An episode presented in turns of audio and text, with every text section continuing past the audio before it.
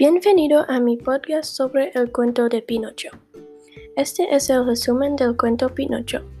El autor es Carlo Coyote.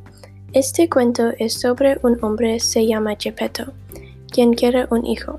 Un día Geppetto hace un hijo de madera y lo nombra Pinocho.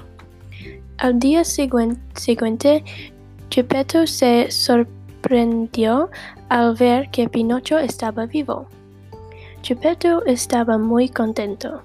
Luego Pinocho quiere ir al colegio, pero Geppetto no tiene dinero para pagar por un colegio. Después Geppetto tiene una idea. Él fue a comprar libros para Pinocho.